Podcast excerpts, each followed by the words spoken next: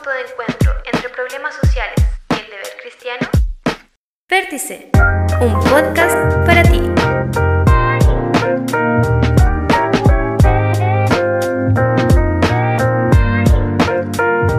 Les damos la bienvenida a Vértice Podcast. Somos un grupo de jóvenes llamado Piedra Viva, perteneciente a la Iglesia Pentecostal Apostólica Templo Jerusalén de la ciudad de Temuco. Yo soy Cristóbal y el día de hoy estoy con el joven Miguel. Hola, hola, ¿cómo están? Aquí Miguel. Y vamos a hablar de un Eh, tema muy relacionado con el área de la salud mental. Exactamente, justamente hoy día tenemos un tema muy interesante junto a Cristóbal y también tenemos una gran invitada. Ella ya nos ha acompañado en algunos temas anteriores y hoy quisimos volver a traerla porque creo que tuvieron muchas personas simpatizantes con nosotros que la querían volver a escuchar.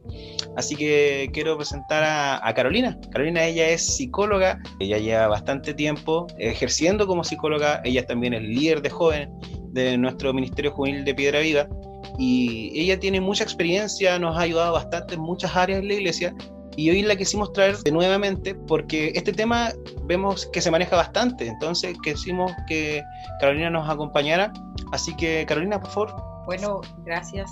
Ya me presentaron bastante, pero gracias por la invitación, por esas palabras de, de Miguel acá. Y bueno, qué decirles que se queden a escuchar este podcast, va a ser un tema muy interesante. Nos impulsó a, a hablar sobre esto y yo creo que los que se queden hasta el final de este capítulo van a salir con una mentalidad totalmente distinta. Como decía, salud mental, pero también tenemos que considerar qué nos dice la Biblia al respecto de esto, ¿cierto, Cristóbal? Sí, muchas veces cometemos actos muy poco premeditados y, y esta es la primera pregunta que quiero realizar, que es la impulsividad y con qué otro concepto es probable que la confundamos. ¿Qué es la impulsividad? Yo creo que muchas veces nos hemos preguntado al respecto de esto y como bien dices tú, es muy probable que lo confundamos con algunas cosas que son conceptos que ocupamos en nuestro lenguaje coloquial todos los días, pero que no son exactamente lo mismo. Hay diferencias muy minuciosas, pero que si uno lo analiza más en profundidad nos damos cuenta de que es una diferencia bastante relevante. Por ejemplo, en el caso de la impulsividad, cuando hablamos de qué es ser impulsivo, hablamos de una reacción que es rápida, es decir, no lo premeditamos. Es bastante rápida, no, probablemente no lo analizamos antes y en este caso no es solo no probablemente, sino que es algo desmedido, es inesperado. De hecho, estas son cosas importantes cuando hablamos de la impulsividad, que es una reacción rápida, es inesperada, o sea, no estamos pendientes, no pensábamos que podría llegar a pasar, podemos estar muy calmaditos en un segundo y al siguiente reaccionar de una forma brusca. Es desmedida ante cualquier situación. ¿Y por qué decimos que es desmedida? Porque no se miden las consecuencias, es decir, yo no analizo. Yo, como bien decías tú, de forma que no lo premeditamos, reaccionamos ante alguna cosa. Y también se trata de una condición por la cual la persona no puede controlar sus impulsos, es decir, no hay mucho autocontrol de las emociones en el sentido general. Y como no hay este autocontrol, la persona no tiene la capacidad de, valga la redundancia, ir controlando sus emociones en los distintos contextos. Ahora, como bien decías tú, pueden haber otros conceptos como posibles o potenciales confusiones, que yo creo que el más común es el enojo. Disculpa que te interrumpa, pero por ejemplo, o sea, un ejemplo, ahí sí que hay muchos, pero un ejemplo, el descontento social. La gente se enoja mucho por muchas situaciones en particular y eso que lleva a que de repente reaccionen de una forma física y eso también es un acto impulsivo, ¿no? No sé si voy bien o no. Entre comillas, es que Ya. todo va a depender de. Yo creo que da como para, para hablarlo más adelante. Pero para poder responder lo que preguntaba Cristóbal, como decía, tú mencionaste una palabra que es la que estaba diciendo, que es el enojo. O sea, a veces nos podemos enojar, pero ¿qué es el enojo? Es un enfado que está causado por alguna desobediencia o cosas por el estilo. O también tenemos el tema de la ira. Hablamos como de grados. Lo primero cuando a mí me moleste algo es la molestia, valga la redundancia, ¿cierto? Después puedo pasar a una etapa de enojo. Cuando mi enojo comienza como a encender esa llamita interior, por decir de alguna forma, paso ya a una ira. No sé si los dibujos animados siempre generan como, o muestran la ira como con esa llamita detrás. Ya, pasamos a la ira, pero cuando ya estamos como al límite de, llega la impulsividad. Entonces, cuando está la impulsividad, es cuando reaccionamos de estas formas que yo decía. Entonces, generalmente podemos confundirlo con todos estos conceptos anteriores, hay muchos otros más, pero los más comunes son esto del tema del enojo, de la ira, y también hay que considerar que hay otra cosa, que es el trastorno explosivo intermitente, que eso es cuando ya sobrepasé todos los límites de la impulsividad. Y eso ya podríamos decir que es harina de otro costal, pero es llevar al exceso todo esto de esa reacción rápida, inesperada, impulsiva, desmedida, todo descontrolado, pero llevarlo a un exceso aún mayor. Es decir, que si lo otro implicaba no tener una capacidad de controlar las emociones, esto va a implicar que la persona ni siquiera va a tener la capacidad de controlarse a sí misma. Eso es cuando ya pasamos a, un exceso, como decía. Mm, interesante. O sea, como ya, o sea, entendiendo un poquito lo que es este contexto, o sea, ¿cuáles serían como los motivos o las causas que, uno podría llegar a, este punto que tú, no, que tú nos explicas, eh, este el punto máximo? ¿Cuáles serían como las causas? Bueno, aquí hay que tener en consideración que hay varias posibles causas. A lo mejor puede llamarnos un poco la atención, pero la genética es una causa en relación a, este tipo de, trastorno o cuando esta impulsividad ya llega a ser desmedida. O sea, todos nos podemos llegar a enojar, todos podemos llegar a molestarnos, pero como decía, cuando pasa a ser desmedido y excesivo, es cuando ya tenemos que poner ojo.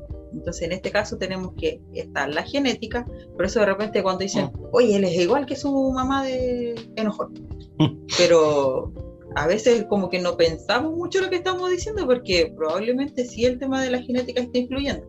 Ahora, no hay que abusar en decir, hoy sí, yo soy enojón porque mi mamá es enojón. Ahí estamos hablando de otra cosa totalmente distinta, porque sería justificar cosas que no tienen justificación. Ahora, como decía, está el tema de la genética, que puede provocar este tipo de trastornos.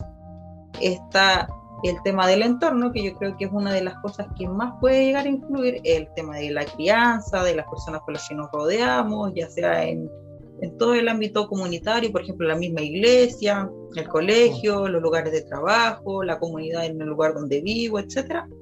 Todo esto influye en cómo yo voy a reaccionar como persona el día de mañana, es decir, cómo voy a ir desarrollando esta capacidad de controlar mis emociones.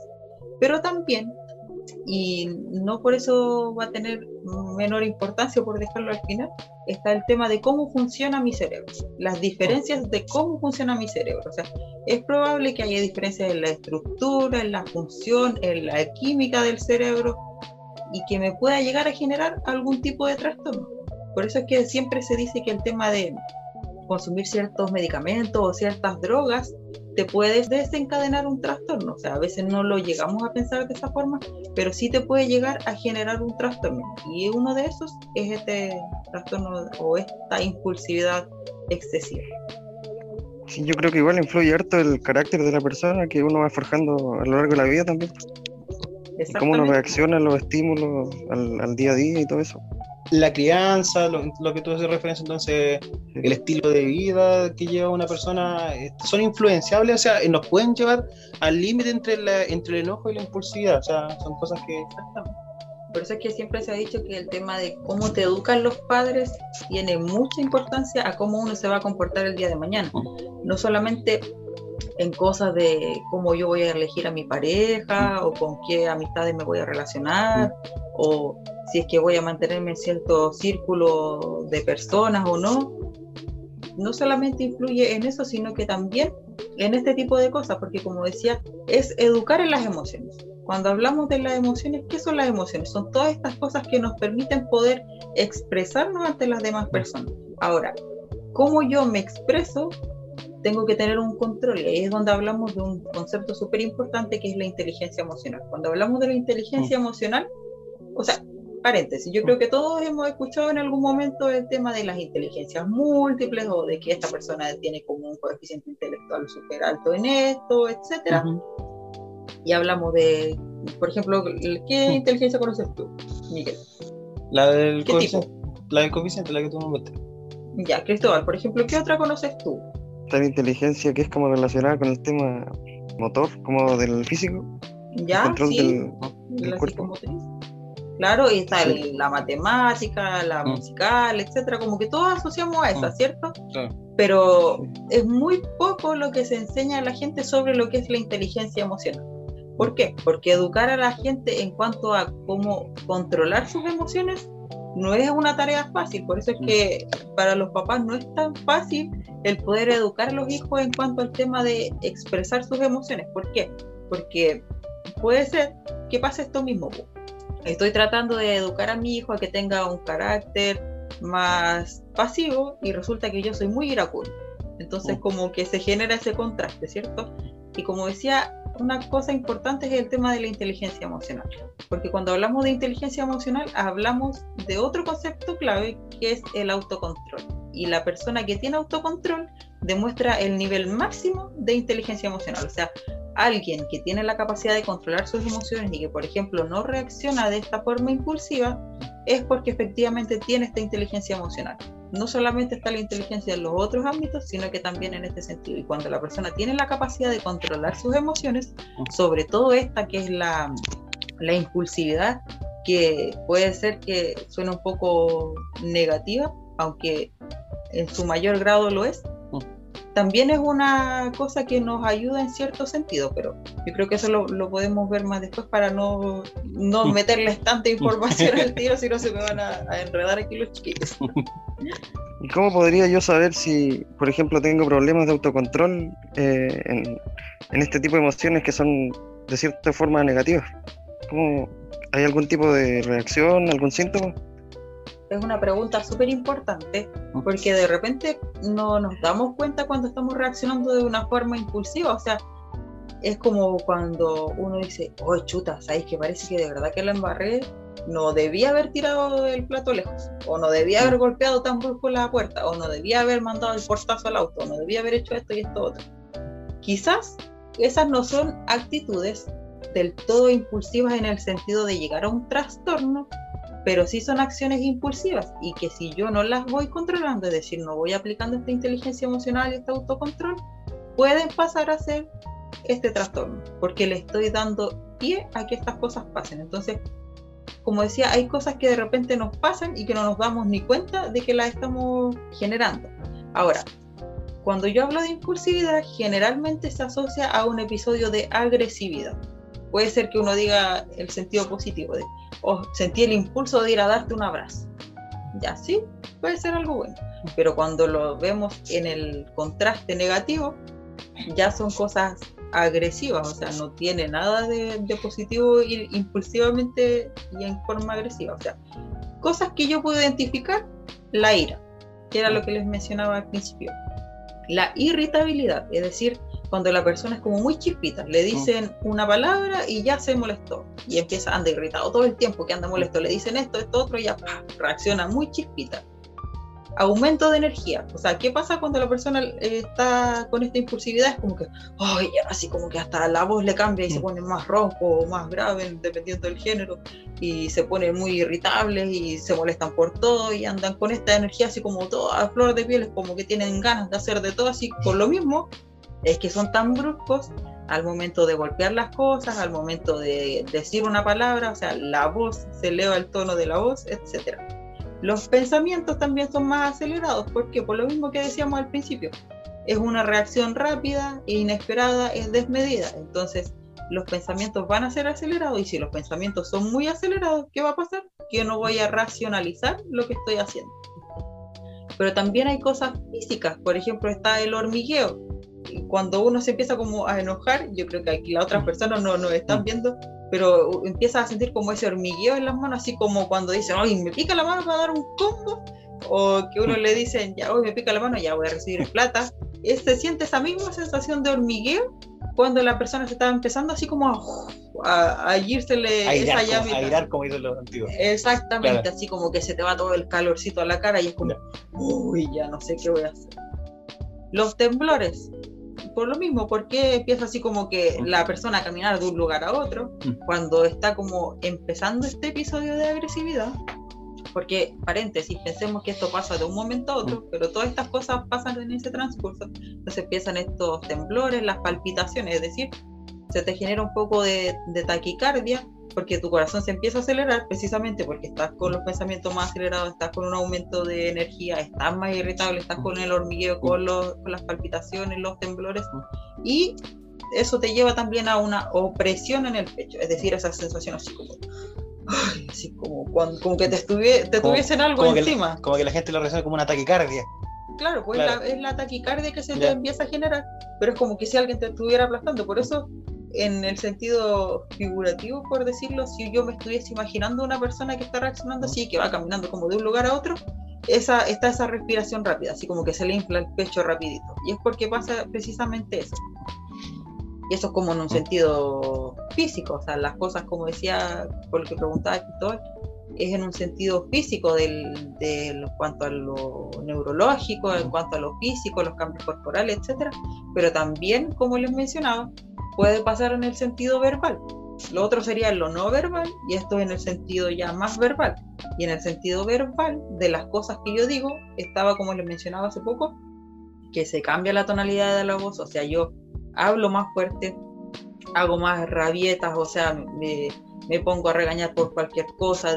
Las discusiones son más acaloradas precisamente porque se eleva el tono de voz, la persona está irritada, genera gritos, puede llegar a, incluso los golpes, por ejemplo, está el tema de las bofetadas, las sacudidas o empujones a las otras personas o incluso con uno mismo, o sea, de repente uno puede tener incluso reacciones hacia uno mismo pero eso también va relacionado a otro tipo de, enfermedades en cuanto al tema de la salud mental, pero se puede llegar también a eso.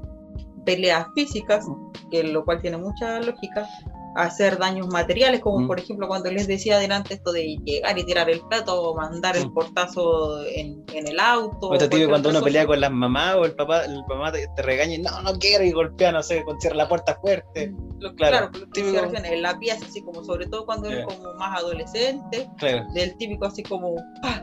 Déjeme tranquilo, claro o no voy a hacer mi tarea, no, no, importa, a ti te va a ir mal. Pero son como reacciones de ese tipo y de a poquitito uno igual también las puede ir viendo cómo se manifiestan en los niños. Y por último, otra cosa importante es el tema de las amenazas o agresiones a personas e incluso a animales. Y ahí es donde uno también empieza a ver que esto no solamente tú lo puedes ver ahora como ya más adulto, en el caso de los adolescentes, verlos de esa forma, sino que también en los niños uno puede ir viendo estas actitudes. Ahora, lo importante es poner ojo. Por eso es que decíamos que es súper importante el tema del entorno, de la crianza, porque yo puedo llegar a evitar este tipo de cosas a que pasen ya a un tema más neurológico, que es como cuando mencionaba esto de que las características cerebrales, o en el sentido más neurológico, pueden llegar a influir a que uno llegue a generar estos actos de impulsividad. Igual muchas veces no, en la mayoría de los casos no solamente afecta a la persona que lo está padeciendo la, falta de autocontrol, sino que afecta a todo el entorno, ya sea familiar o de amigos. Claro. Todo lo que tú nos nombras acá a nosotros, bueno, y a, los auditores que nos están escuchando, son, claro, son las emociones y las reacciones que uno puede ver, o sea, lo que es visible. Ahora, bueno, como les mencionábamos al principio de este tema, Carolina es una conocedora de, la Biblia, nosotros con Cristóbal también, y la Biblia habla, hay muchas situaciones donde has pasado situaciones de lo que nosotros más o menos hemos, ido comentando. Por ejemplo, Moisés. Moisés, por ejemplo, cuando vio al pueblo que, que estaba cayendo en pecado y venía con las tablas, las tablas de la ley, y las quebró. Por ejemplo, eso es una reacción impulsiva, ¿cierto? Claro, él reaccionó de una forma impulsiva. El tema es que ahí vemos la diferencia. Mm. Por ejemplo, hay otro caso que, mm. comentábamos antes igual, mm. el tema de, Jesús en el templo o de, Dios cuando con el tema del arca de Noé, que mencionábamos que, por ejemplo, ahí se ve la diferencia entre cuando es un enojo o está como en un grado más bajo a pasar a este extremo de la impulsividad. Por ejemplo, en el caso de Moisés sí hubo impulsividad, porque él venía con una orden de parte de Dios, estuvo mucho tiempo también en la preparación de todo esto y cuando él ya tenía que entregarlo o transmitir ese mensaje directo de parte de Dios al pueblo, él al ver la situación en la que estaba el pueblo, reaccionó impulsivamente. ¿Por qué? Porque no analizó. O sea, ah. fue algo rápido, fue brusco, mm. fue desmedido y las rompió así como si nada, no pensó porque si él hubiese pensado, hubiese dicho, chuta, esto fue escrito por Dios mismo, Mm. entonces como lo que estoy haciendo no, no es correcto. Claro. Pero fue impulsivo, en cambio, si lo llevamos a, a lo que pasó con Mm. Jesús, o Dios mismo, con lo que comentaba en el tema de, del arca, Dios sí realizó un análisis, porque Él sí se enojó. En la Biblia también nos menciona en muchas partes que Dios sí se enoja, y Él sí se enojó, pero analizó lo que estaba haciendo. O sea, todo lo que pasó tuvo un propósito, especialmente con el tema del arca, y también en el caso de Jesús, también hubo un propósito detrás de todo eso, porque fue enseñarles a las personas que lo que estaban haciendo no era lo correcto. O sea, en el caso a lo mejor de, de Moisés puede ser similar, pero con Jesús era algo totalmente distinto porque él sí sabía lo que estaba haciendo. Mm. Si reaccionó con esa molestia, a lo mejor un poco iracundo, a lo mejor se airó un poco. Y como decía, también estuvo este cambio en lo verbal, de que quizás se exaltó, levantó la voz y todo, y empezó a votar cosas como uno puede leer así como, oh, poco más de una película de ficción, pero es algo que aparece en la Biblia. La diferencia está en eso, pues en que Jesús sí sabía lo que estaba haciendo. Claro. El caso contrario sería el de Caín, cuando su impulsividad lo llevó a matar a su hermano. Exacto, Claro. también. Mm. En el caso de él igual, ahí hubo otra cosa, por ejemplo, lo que comentábamos, el tema de la envidia, Claro. que lo llevó a hacer algo como eso, pero si él hubiese pensado, o sea, chuta, oye, no hay más personas aquí, lo único que tengo es este hermano y más encima voy a priorizar otra cosa, o sea, claramente sí fue un acto de impulsividad. Y yo también les comentaba otro ejemplo a los chicos, por ejemplo, en el mismo caso de Moisés, y que aquí es donde vamos a otra cosa, que es el tema de qué puede llegar a pasar cuando yo cedo a esta impulsividad, cuando yo paso de este enojo y me pongo al límite de la impulsividad o traspaso ese límite de la impulsividad, que es el caso de Moisés con la peña. O sea, la primera vez Dios le dijo, golpea la peña para que salga agua. Años después pasa exactamente lo mismo, pero en ningún momento Dios le dice golpéala, sino que le dice háblale. ¿Qué hizo Moisés?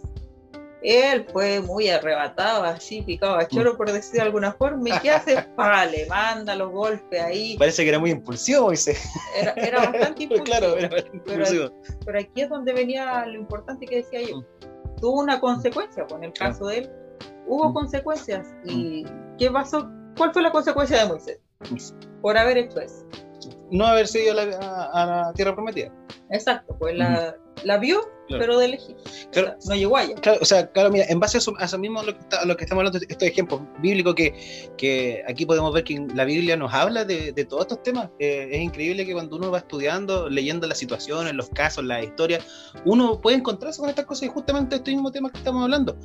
Pero como decíamos, tiramos un poquito a la, talla, al, como se puede decir, eh, Moisés era muy impulsivo y eso le generó consecuencias, ¿no es cierto? Entonces, claro, nosotros como, como personas, como jóvenes, o lo- para nuestros mismos auditores que nos están escuchando, ¿qué tipo de consecuencias podría llegar a traerme la impulsividad y la, y la falta de, control de la, de la misma? O sea, ¿cuáles son la- las consecuencias, los efectos colaterales que podríamos decir para que nos podía traer en caso de que no pudiéramos controlar esto?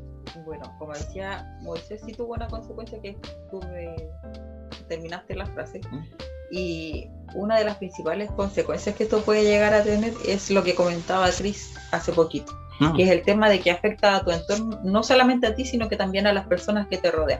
Y eso, ¿cómo lo llamamos nosotros en el sentido más profesional? Es que afecta a las relaciones personales. O sea, a todo tu entorno, ya sean tus amigos, tu familia, directamente a las personas que viven contigo y sobre todo en este caso, dependiendo de la edad que uno tenga, los padres son los que se ven más afectados o incluso si, es, si son los padres los que son quienes actúan de esta forma, los niños son los que se ven afectados porque empiezan también a tener consecuencias en el sentido de su autoestima. Lo que le decía al principio del tema de la inteligencia emocional. ¿Qué era la inteligencia emocional? Esta capacidad de controlar las emociones. Si yo no tengo la capacidad de controlar mi emoción y la emoción no es la ira, sino que es la tristeza, y yo no tengo la capacidad de controlar la tristeza, puedo desencadenar una depresión en un niño y ya vamos a ver cuáles van a ser todas las consecuencias después a lo largo del resto de su vida. Entonces, vamos a tener consecuencias muy graves en cuanto al tema de las relaciones personales. Te puede traer, como decía, problemas en el entorno, ya sea en el trabajo, en la casa, en la escuela, no solamente en el sentido de las relaciones personales, sino que también en que puedes llegar a perder esas cosas. O sea, si yo reacciono de forma muy impulsiva en el trabajo, o sea, que, no sé, un colega se, se molestó con algo conmigo, o tuvimos una diferencia de opiniones y resulta que yo voy porque él no piensa igual que yo, lo voy a golpear. Lo más probable es que me manden a cobrar mi seguro de sociedad, entonces eh, voy a tener consecuencias. O en la escuela exactamente lo mismo, cuando uno habla de los niños que tienen hiperactividad o que son como muy impulsivos, muy agresivos, también, o sea, que los van a suspender o que probablemente lo eh, expulsan del colegio, claro. Claro, los van a suspender o los pueden expulsar del colegio, o sea, que ya no pueda volver más. otra cosa que a lo mejor uno puede decir, ya, pero eso no es como para tanto, pero que va a ir afectando la vida de ese niño o de ese adolescente, es que no va a desarrollar amistades. O sea, ¿quién se va a querer juntar con un niño que él anda pegando a todos, como, claro. como el, el, amigo de Novita. Si nadie mm. quería andar con él porque le pegaba a todo el mundo y resulta que al contrario él mm. era una persona súper sensible, pero esa era la careta que él tenía que demostrar. ¿Por qué? Porque a lo mejor en su crianza fue el ejemplo que vio. Y eso genera una cadena, o sea, genera que después los padres se preocupen, después puede generar problemas familiares en el entorno de la pareja de, los papás, o sea, es como una cadena. Lleva una cadena, de exactamente, pues va en un sentido de micro a macro va influyendo en todo eso. Lo otro, y que de hecho va relacionado a lo mismo que mencionaba recién, son estos problemas del estado de ánimo. La persona no va a desarrollar esta inteligencia emocional, entonces no va a tener, como decía, y aunque suene redundante, la capacidad de controlar sus emociones. Y entonces el hecho de no poder controlar esas emociones va a implicar en que la persona va a estar todo el tiempo con un estado de ánimo muy inestable.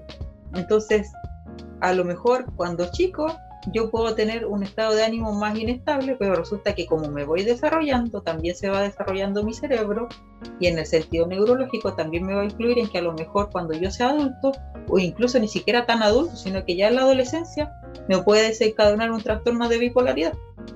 Y el trastorno de bipolaridad va relacionado precisamente con los polos opuestos de las emociones. O sea, pasar de estar muy depresivo, muy angustiado, a una ira irracional como es la impulsividad.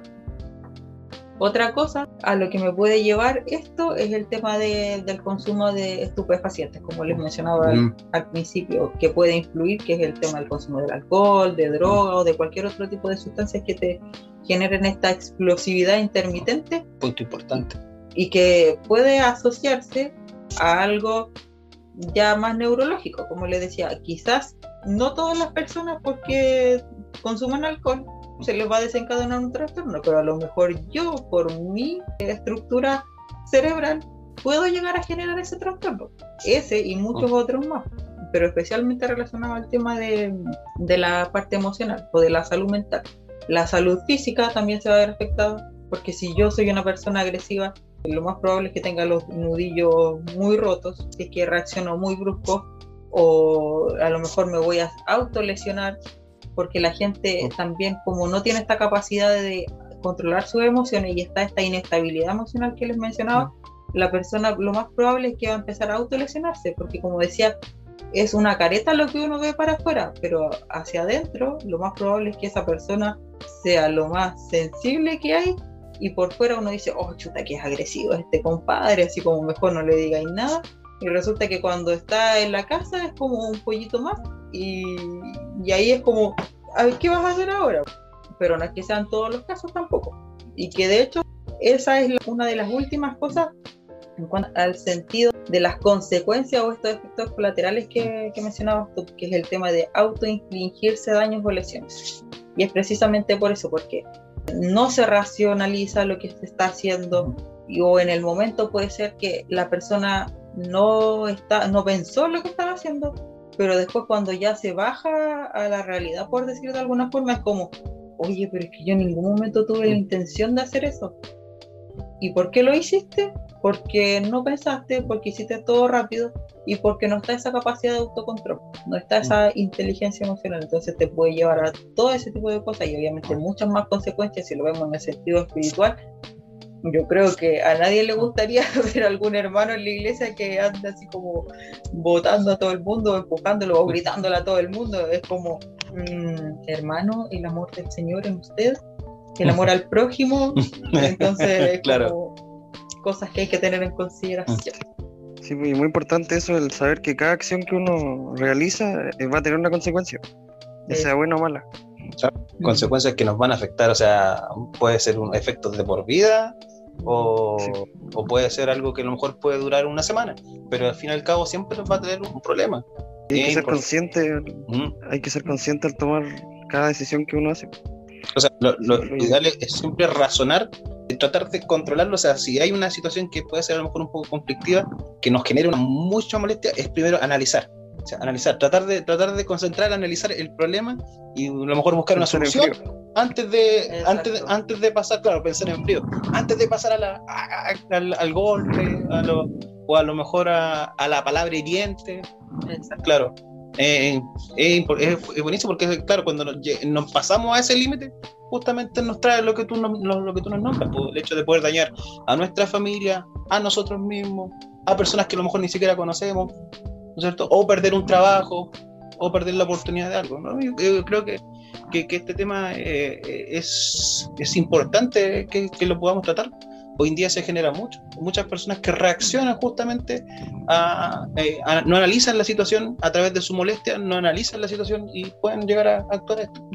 De hecho, como algo mm. que mencionaba al principio, antes de que comenzáramos como temas más en, trasfondo, mm. es lo mismo que decíamos de la realidad social, o sea, toda esa ira acumulada que hay en algunas personas se debe precisamente a este tipo de cosas, porque mm. como decías tú, es algo que se va traspasando de una generación a otra, que al final hay muchas generaciones el día de hoy que desconocen el real trasfondo de la ira original, pero me lo traspasaron de tal forma, me lo fueron impartiendo, que al final yo como que tengo rabia, pero no sé por qué, y reacciono con rabia, ¿no? Entonces, por lo mismo se ha generado mucho esto de la impulsividad y al principio mencionaba como ejemplo lo, del estallido social, que no es por entrar en un tema de, política ni nada por el estilo, pero, por ejemplo, esto mismo del estallido social, o no solo este estallido social acá en Chile, sino que lo que ha pasado en muchos otros países o a lo largo del mundo, es precisamente debido a eso, porque es la impulsividad la que hace actuar a la persona y resulta que después cuando uno lo analiza dice, chuta, ya, pero no era necesario haber hecho tal cosa.